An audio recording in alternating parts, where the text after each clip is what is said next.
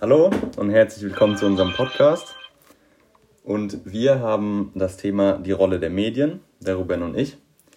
Und wir fangen an, wie sich die Rolle der Medien entwickelt hat, von Anfang bis Ende. Und dann haben wir noch ein kleines Thema über die äh, verschiedenen Kommunikationsformen.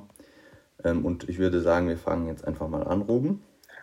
Ja, ähm, also ganz am Anfang gab es sehr viele verschiedene Zeitungen und Zeitschriften für die verschiedenen Zielgruppen.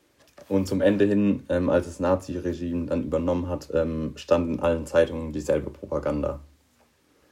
Genau, und Franz Hochel hat sehr viel Zeitung gelesen und hat dadurch das äh, sinnerschließende Lesen gelernt und auch viele verschiedene unterschiedliche Standpunkte kennengelernt.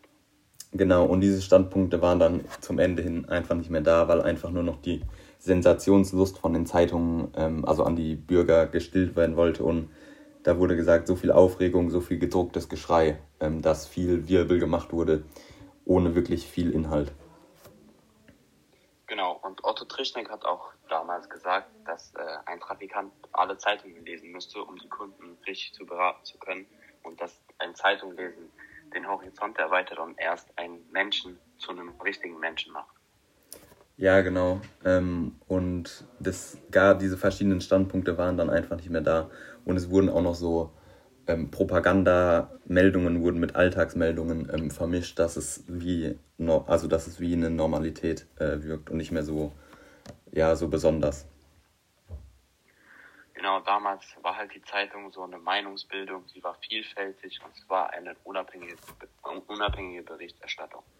Ja, und dann ähm, war es am Ende eigentlich nur noch ähm, eine Häufung um Glorifizierungen ähm, des Führers.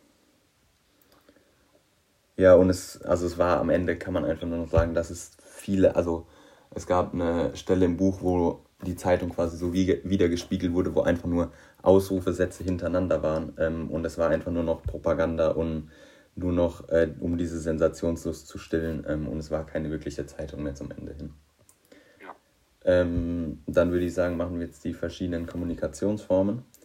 Ähm, da gab es einmal die Ansichtskarten, die Franz an seine Mutter geschickt hat. Ähm, das war schriftliche Kommunikation und das war eine wöchentliche Postkarte eigentlich.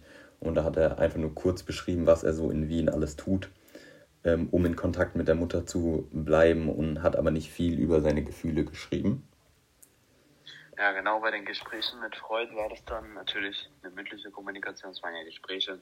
Es waren sehr offene und ehrliche Gespräche. Sie haben über alles geredet. Und äh, da hat auch ein starker Vertrauensaufbau zwischen Freud und Franz stattgefunden, weil sie halt sehr offen und sehr ehrlich miteinander gesprochen haben. Genau, und dann hat Franz immer auch noch Briefe an seine Mutter geschrieben. Und da hat er dann mehr als in den Ansichtskarten ähm, seine Sorgen und seine Ängste ähm, beziehungsweise seine Gefühle beschrieben und hat auch über Aneschka geschrieben.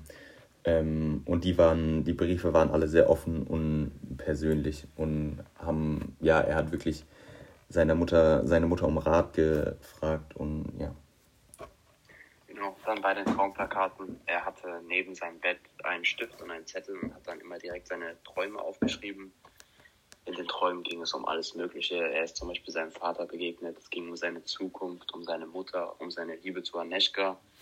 Und ja, und die Reaktionen der Passanten auf diese Plakate waren sehr, sehr unterschiedlich. Die meisten haben einfach nur kurz draufgestarrt, aber manche riefen auch Beschimpfungen hinterher und ja. Genau, das war unser kleines, unser kleiner Themenschwerpunkt, ähm, den wir hier abgedeckt haben. Ähm, und ich hoffe, der hilft euch beim Lernen oder ja, ist einfach sehr informativ. Und das war's von unserer Seite aus. Tschüss. Tschüss.